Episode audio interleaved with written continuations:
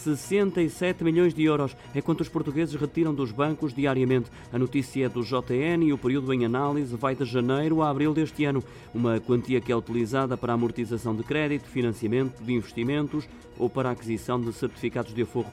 As contas que o jornal fez resultaram da informação divulgada pelo Banco de Portugal, dando conta de que o estoque de depósitos dos bancos que operam em Portugal sofreu uma diminuição de 8 mil milhões de euros desde o início do ano. Salientar que o nosso país apresenta dos valores mais baixos na zona euro quanto aos juros recebidos dos bancos pelos depósitos. Está no terceiro lugar da lista com uma taxa média de 1,03%, valor que justifica em parte a fuga dos depósitos para outros produtos com uma rentabilidade mais atrativa. Pelo contrário, a taxa de juro média do crédito à habitação, que é de 3,97%, está entre as oito mais elevadas ao nível europeu.